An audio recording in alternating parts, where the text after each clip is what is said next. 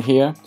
Um, today we, I will present you um, a framework uh, which is called the, the Explorer framework, and uh, this is um, an approach to come from problems and in, instead of thinking them as problems, thinking it more as ecosystems. Um, so let's begin.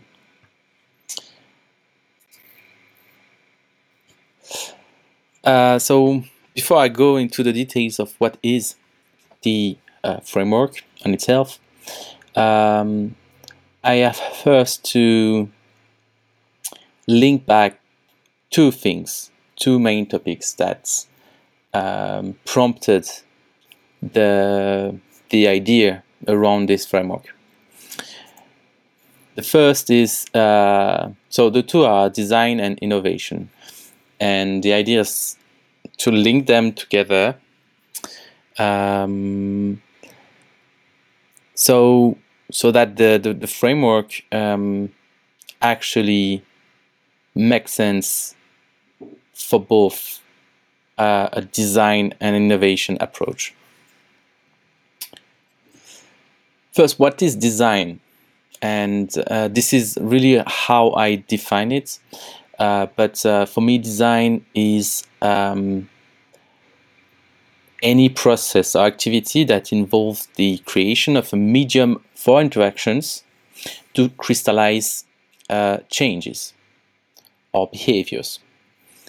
Uh, this is to me important to frame it this way because uh, it allows us to broaden up what design can do and how it can be used um, in you know in in reality. Uh, oftentimes we will have quite not necessarily narrow but um, definitions that fit context. Here, um, the, the context is embedded. Uh, the idea of context is embedded in the definition. It does not follow the context. The definition does not follow any con particular context. So, say, uh, design is not the creation of artifacts for products, for instance, um, which is a context dependent definition. Here, the definition is uh, takes into account the fact that different contexts might requires different type of thing that a designer and that design serves. And in this situation, we can imagine that a medium for interaction can be anything as physical, uh, digital, virtual, uh, but it can be also um, more informal, uh, with less clear uh, borders, like, say, a process or um, um, any form of organization, uh, agreements between parties um, is a form of design of interactions between parties.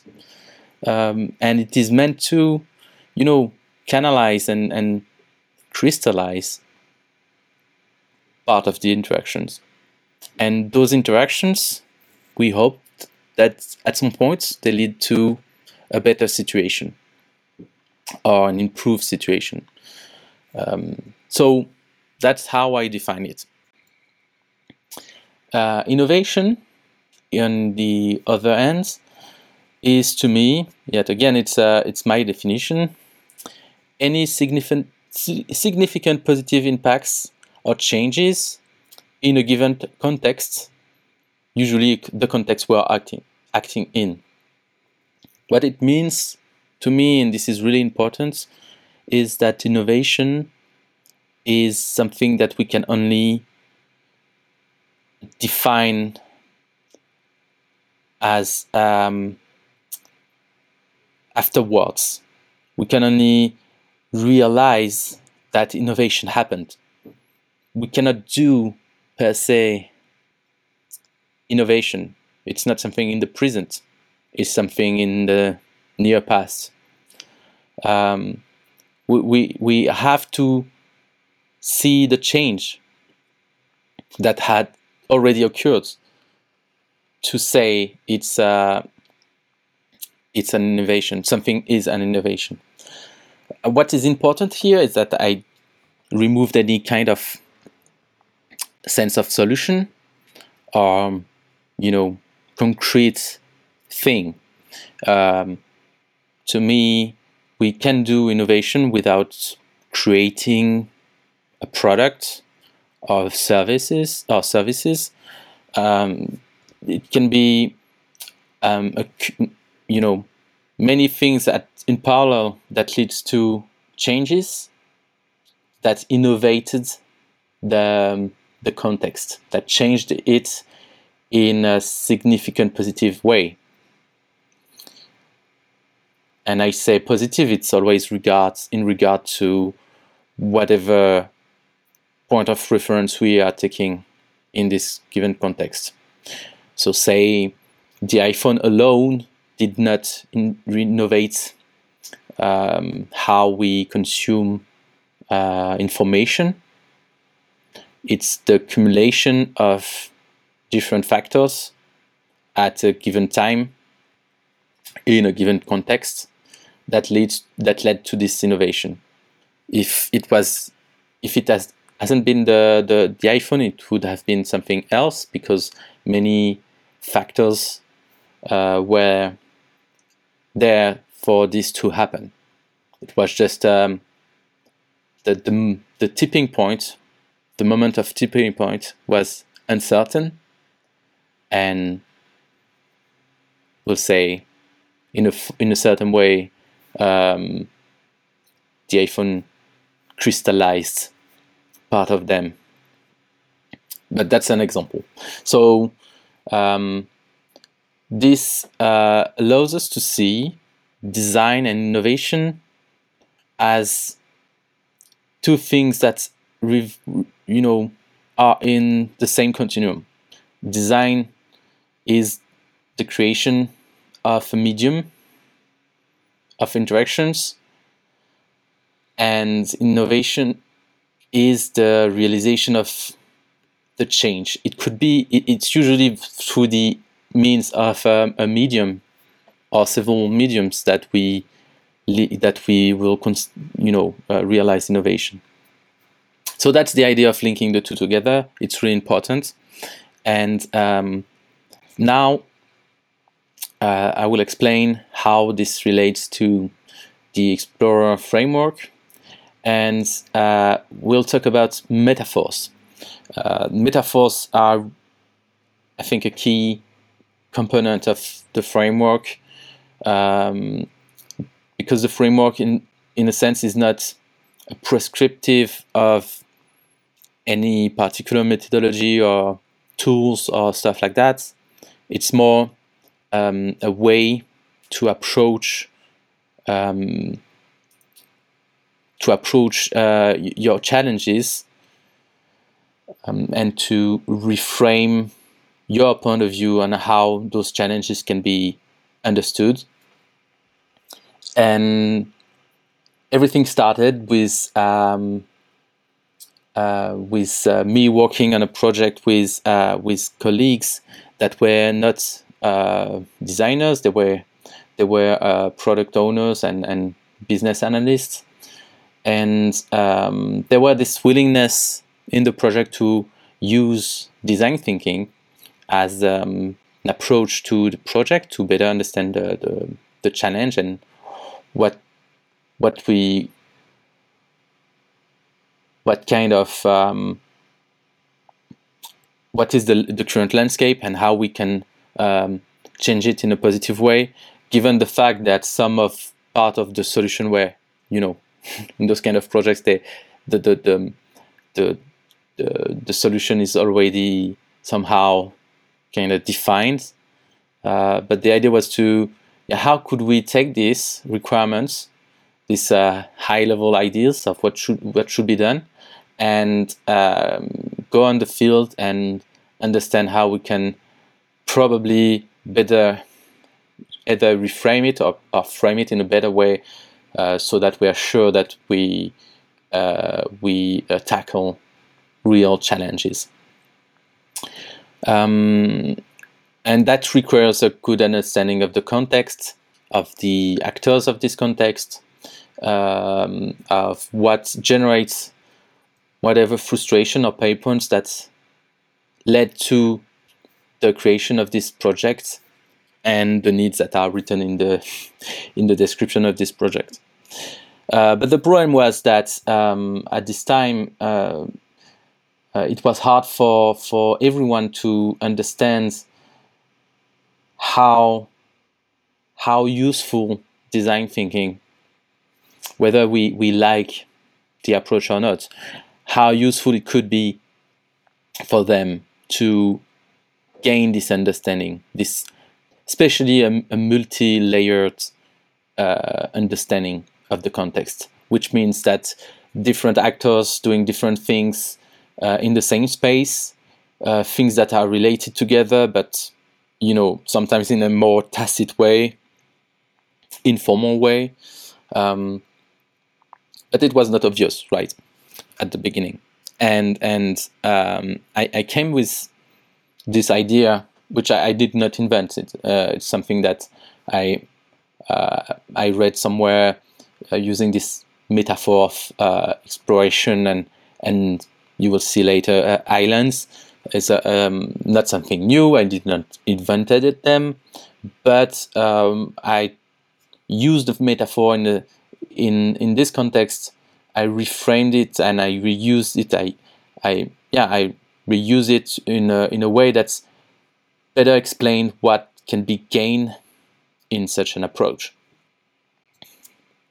And the idea for me is was to go beyond the inherent biases of people working in an organization where they are requested to, uh, you know, scope the project and plan for it and stuff like that.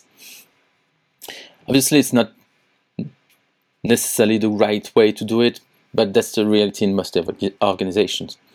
And and you know, this leads to motivated, what we called, what we call in um, uh, what we call motivated uh, reasoning, and those kind of uh, motivated reasoning created creates the bias that we see usually in in projects where people just look for confirmation of what they already think.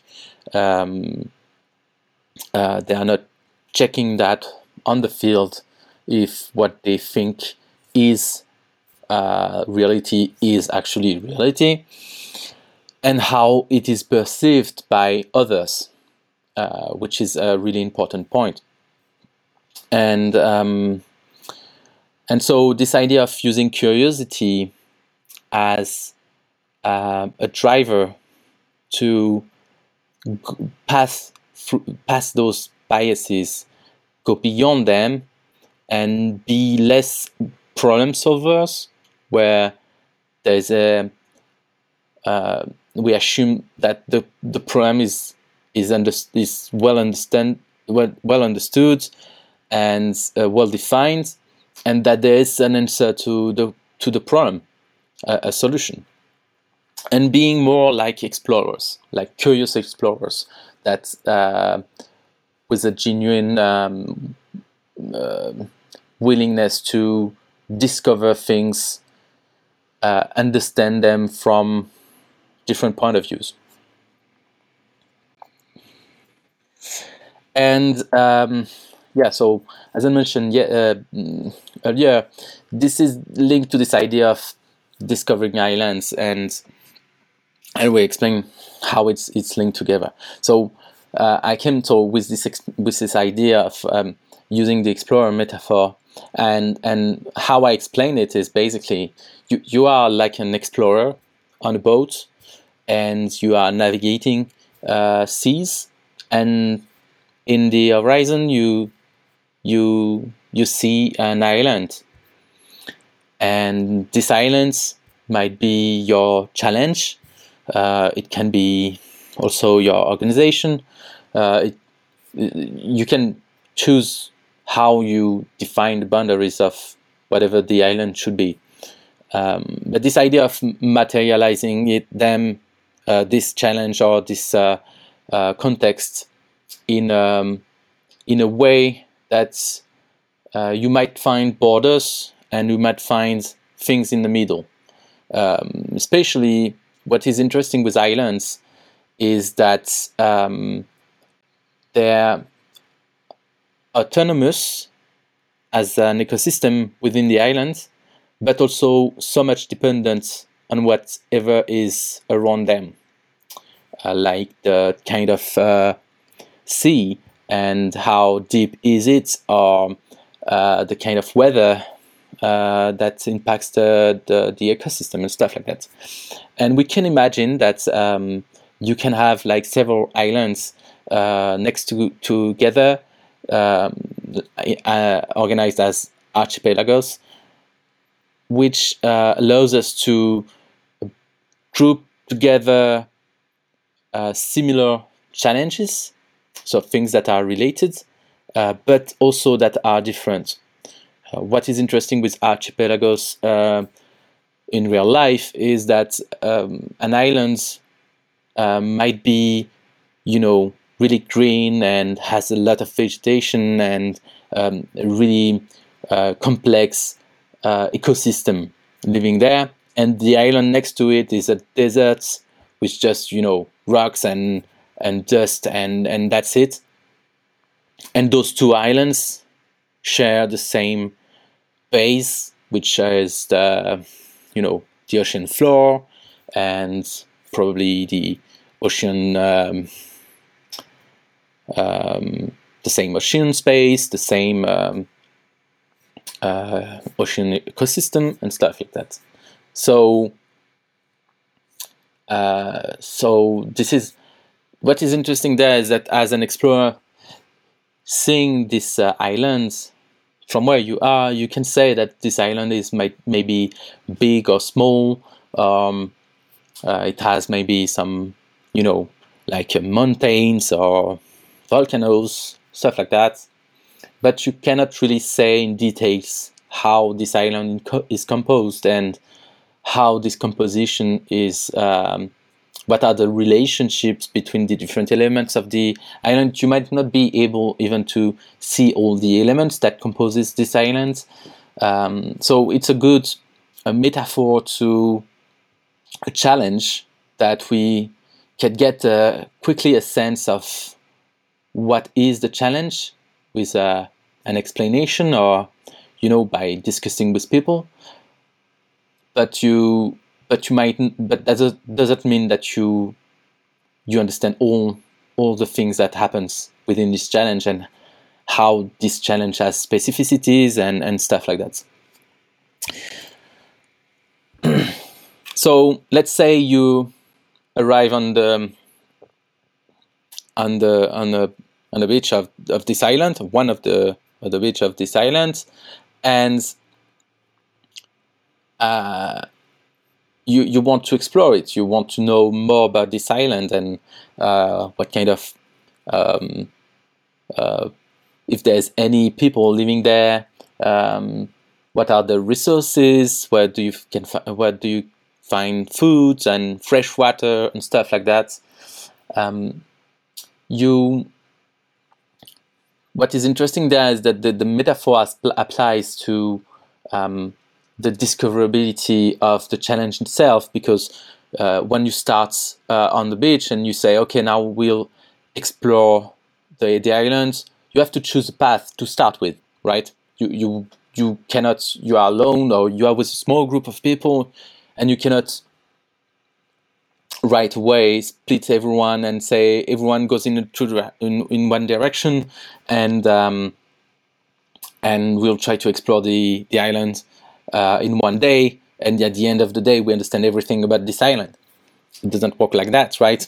So you choose a path, and you will start exploring there, and you will discover maybe this nice um, uh, waterfall, um, and maybe a spot for um, um for you know um, uh, building your camp and and uh, continuing exploration but this gives you just a, a narrow, you know, window on what is this island because this is not because you you you now see how this part of the forest of the island uh, is composed and uh, how it works that you understand the island. Because it might be the case that the on this on the other side of the island it's a you know it's a desert or uh, maybe on top of one of the mountains you have a lake and you cannot know about it.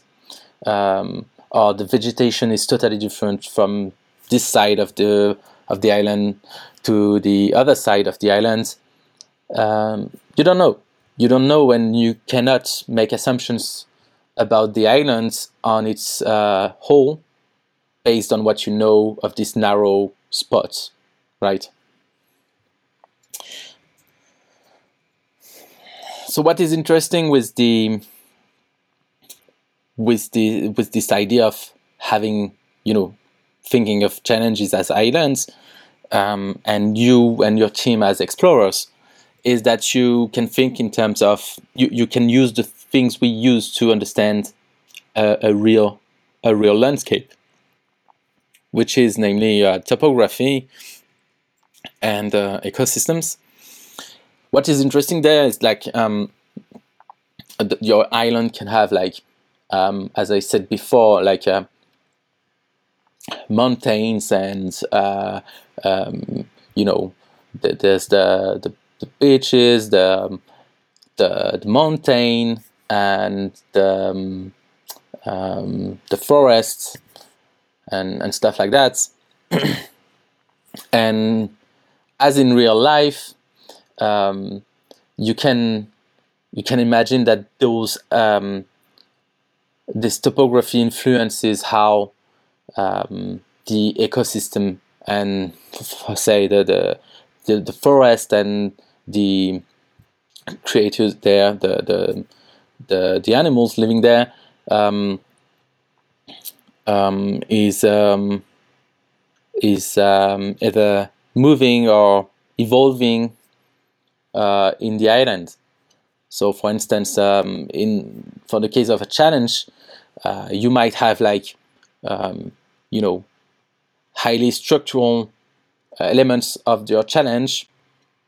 Let's say that you are working in an organization and you are tr- trying to solve to to understand a challenge um, within the organization itself, and you might say that um, the how the IT infrastructure and um, the formal hierarchy of the of the of the organization are highly structural uh, to your challenge, and it might be the case that there are mountains and cliffs uh, and you know uh, structural elements like the in this uh, example of topography, and this will influence how information um, moves within the, the context of a challenge.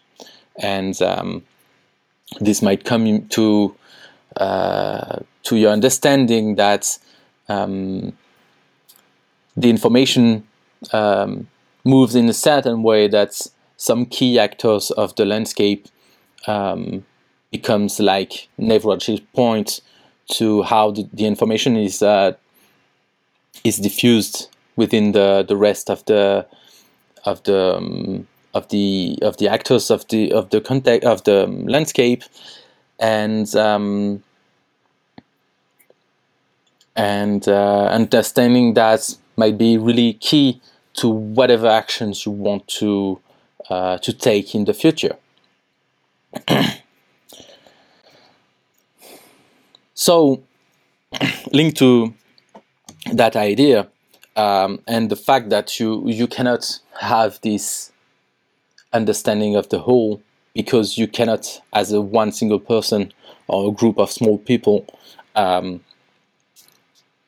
you know humanly uh, have this uh, this neutral objective point of view because you are influenced by whatever things you know, whatever prior experience you have, um, and your motivations and and stuff like that. So everyone will have a piece of a, a perspective on it.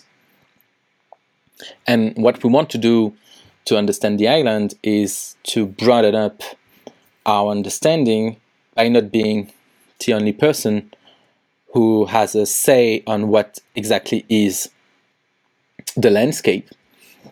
And you might want to, this is when you might want to create what we call a sensory network, is a network of people that informs you on how and what is the actual context from their own perspective. And the idea is to come to this network of people that can give you like a view on this part of the island.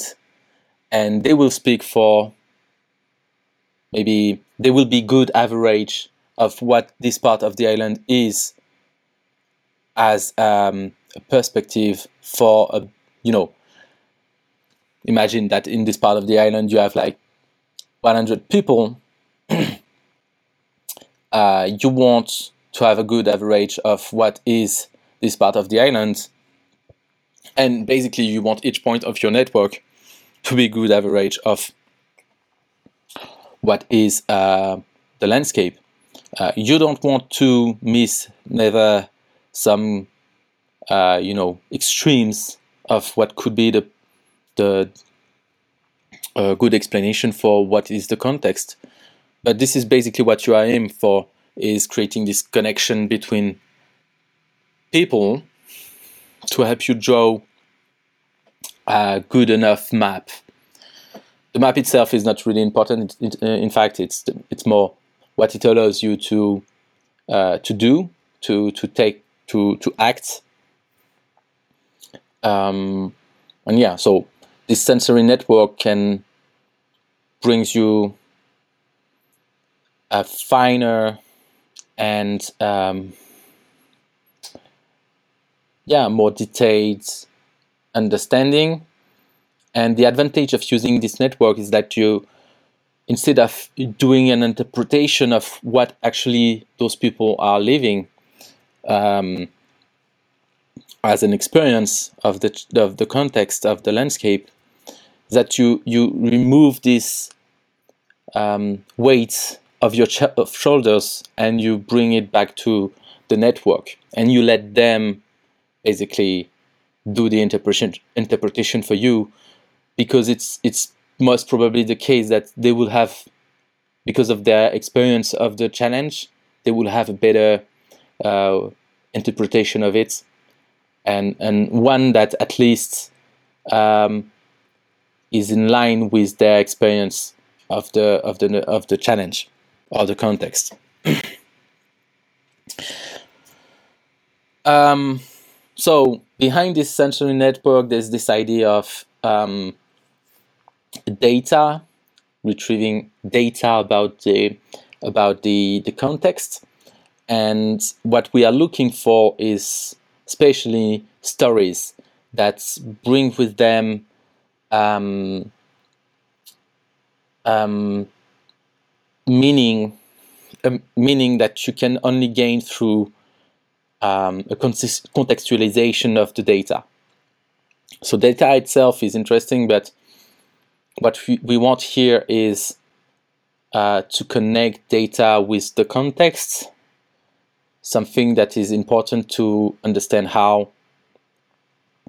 why people are taking the decision they are taking right now in the context, um, and uh, why, what are their understanding of the context is through stories you you you you ensure that they they bring their uh, perspective and uh, how they make the connection between what they see and what they do. so this is really important. And uh, beyond that, there's this idea of th- seeing data and stories and stuff like that as energy. And um, uh, one idea there is uh, that when you think of the data as energy, um, you can think and how you will you will uh, retrieve and uh, use this data um, as if you were trying to handle energy. So what is interesting with energy is that um, it can has different states and uh, it can um, be transferred to different type of uh, action. So what we call work uh, in a closed system. Uh, for instance, a heat machine that moves um, the wheels of the of a train. Um, a steam machine, sorry, that uh, moves the, the, the, wheels of a, of a train. We transform heat energy in um, um, kinetic energy. And um, this has been done through vectors of energy. And so if we think of uh, gathering data as a form of transformation of energy, um, yes, because what I didn't say before is that uh, one key concept with energy is that it cannot be created, it cannot be destroyed, it can only be transformed. And this is what data actually, this is how we can see data, is that uh, data is here, we don't create it, we transform it from what people know, how they tell us, how we interpret it, and how we, we formalize it, and then how we use it. And in the end, uh, the result of this use of data creates, not creates, but transform the data into something else, right? And this something else will lead to a different kind of data uh, that will be the result of uh, whatever we did from the learning we had. And um, yeah, as I was say, saying, um, the, um, seeing data as energy, um, we can see how we can gather data and we can retrieve data. And there's two really key important aspects of it is um, that um, a vector of energy, this is the medium through which uh, energy can go through and be transferred. For instance, electricity is a vector of energy. It's not energy itself. It transfers energy um, it's a medium. And the medium through which energy will, will uh, move actually defines a lot of things. It defines um, um, how energy will be, uh, uh, all the losses of energy in the system will be explained by the medium. Um, the medium will has different uh, effects on um, yeah, so energy losses, um, the kind of output you can have with with this medium, uh, the type of um,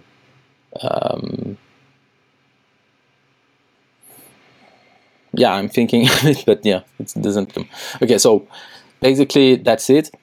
And um, we, if you see um, the data gathering as um, medium for energy, you understand that um, if you play with the type of mediums, uh, you play with how you can collect data and what kind of understanding you can have from it. For instance, um, informal discussion, an informal discussion is a medium for uh, an exchange of information. It's a medium for, for data that um, allows high level of forgiveness uh, and a high level of interpretation because we, during an informal discussion, for instance, uh, a person can vehiculate a lot more things with what he's explaining to you and he will have cues on how well we get what he try, he's trying to say. Um, he will be able to give uh, more richness in information with this um, uh, with what he's trying to say. So it opens up the um, um, it broadens up the, the what we allow as information to come in. But as a result, it also increases the noise in the system. Uh, on the other hand, um, a formal um, questionnaire or survey with already predefined questions and predefined type of answers we want to have is a highly formal way to retrieve data. And uh, it reduces noise because we only get what we ask for but then it you know it reduces the ability to create um, um, understanding or meaning of the of the data so we have what we we only have what we expect but in the first case, we can retrieve information that we would never expect to retrieve and discover a lot more things. I'm not saying that one is better than the other. It really depends on what type of information and what kind of use you want to make with this information, with those information. Um, but this is really important. and some aspect of it is obviously how um, how the system of gathering this information is. Uh, it's for instance, uh, if I'm in um, in an informal discussion with you, it will be a synchronous state. So we will to be together to discuss I can interact with you directly. And uh, if I'm in, uh, for say the, the example of the survey, I can send it to you. You can reply to it uh, later um, through uh, websites, for instance. I don't have to be there all the time to guide you through. And you don't need me to ask questions, for instance. so this is asynchronous.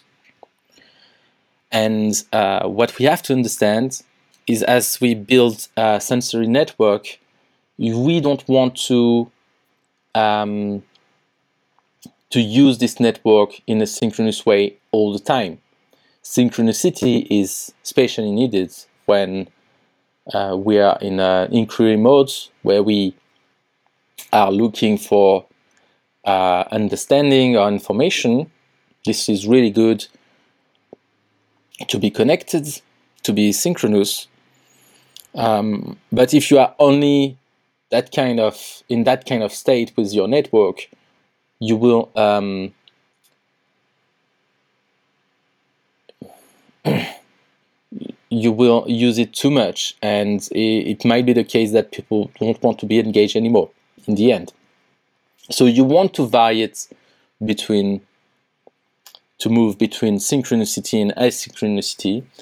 And asynchronicity is really interesting in terms of a sensory network because you could give, you know, some indication of what kind of signals you are looking for within your landscape and just provide a medium for your network to notify uh, you of what they what they see or what they what they understand of the context. When those signals appeared for instance you can give a set of really basic rules um, and it will be it will trigger a response from your network uh, in a synchronous way so then you can go in a synchronous mode where you can ask uh, more questions about it and so you have to move between the two and it is really important to understand that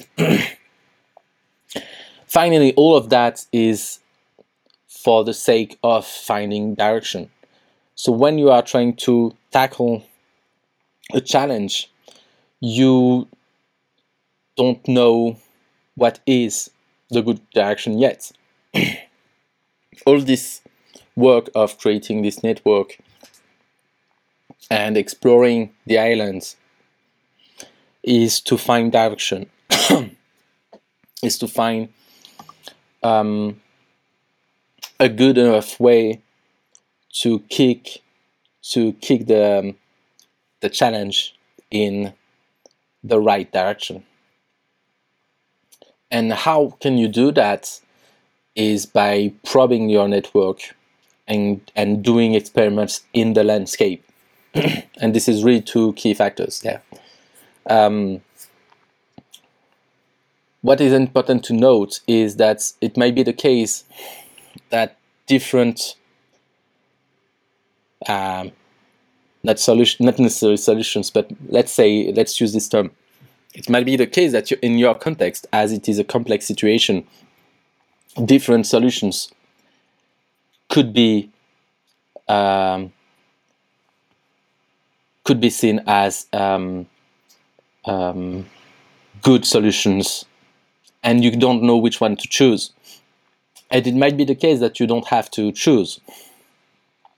So, for instance, you could probe your your network about this or that solution or approach, and that might tell you that for both, um, it seems that it's good solutions. So probing is not necessarily always enough. Then what you can do is uh, thinking of what kind of experiments you can put in place, where you can try out those um, those um, approaches um, in context, so you know you, you have a sense of what kind of results those those approaches give you. And you could also imagine that you build something that we call a portfolio of strategies. That instead of think, speaking of solutions, you think you speak about strategies, and you say, "Oh, um, there's several things we can do there. Uh, they all seems valid.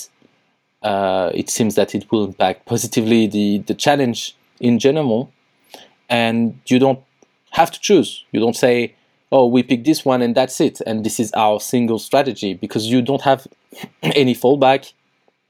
If it fails, uh, it fails catastrophically, and um, um, you don't always want to tackle a problem directly because um, although it seems like intuitive, it might be the case that you will have much more um, it's much more likely that you will change the context by working on different different aspects of the context. Because sometimes problems arise because of the context not because of a specific thing you can act on um, and and um, and so thinking of portfolio strategies is thinking about um, direction. You say you want to change this situation, um, but uh, it's not by just implementing uh, a digital product that this situation will be will improve. It's by alongside with different little actions you can influence the context and the situation and change it in different ways that altogether increases the chances of positive impacts. And this is what you want to see in your channel, in your context, right? So it's not just problem solution. We are talking about complex challenges in complex situations with a lot of inter interconnectedness. And in this case, in this type of approach, you cannot just say, "Oh, we'll develop a product and it would solve everything," right?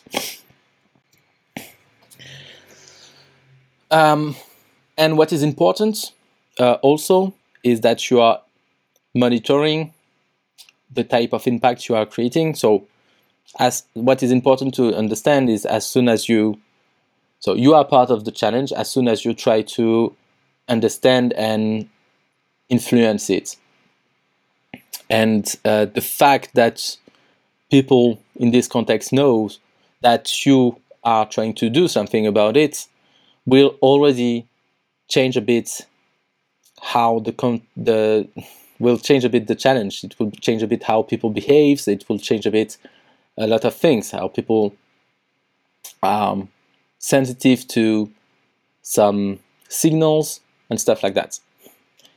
Uh, as soon as you start doing something, prior to that doing, you want to be sure that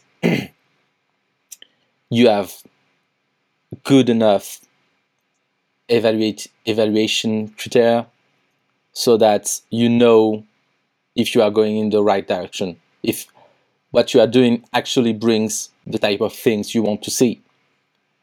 And and for that there's a this idea of repurposing your network that as soon as you understand what uh, good you know you have a good enough exp- uh, understanding of the context enough to start doing something that you prompt your your network to give you um, criteria of what they would like to see or the type of effects they expect from the, the, the, the landscape that indicates that you are moving in the right direction. And um, this is where you, you repurpose this this network that was that was initially for sensory input to evaluative mode, and uh, they will tell you. Then you will rely on them to monitor the impacts, and you will rely on them to, you know, um, uh, to um, is the term interpret uh, what they are saying in the context and tell you if they it moves in the right direction, right? so this way you um, you build ownership of whatever actions you are trying to do in your in your landscape to the people that lives in the landscape. It will create more engagement from them. Um, it will create also a new channel of information and it will allows you to not be the uh, not find yourself in this situation where people thinks you are the only one who can um, answer questions. Uh, the fact is that um, um, diffusing this responsibility of understanding uh, this um, ensure that uh, one person or a small group of people are not um, applying their biases over the over the situation. Okay, and I think it's critical. It's ethical and it's critical. Um, so now the question is, what is your island, and if so, what is its uh, ecosystem? And I leave you with that question, and uh, I let you explore more of the framework um, by entering this uh, link to your browser, explore.designcriticalthinking.com, and you will find uh, a guide. It's a small guide. It's not not really much more than what we just discussed now. But at least it's something where you can come back again and again and see how you can interpret and use that um, those ideas in your context right? So um, i hope that you find this interesting. It's the first time i do this kind of format so i'm not so you see i was not so confident i hope that you find it uh, interesting anyway and um, don't hesitate to subscribe to this channel. Uh, don't hesitate also to uh, go to designcriticalthinking.com. Uh, we have a blog uh, where you can find some articles about the Explorer framework and what the community, design and critical thinking community is doing. And uh, yeah, I wish you a good time on this channel. See you soon. 拜。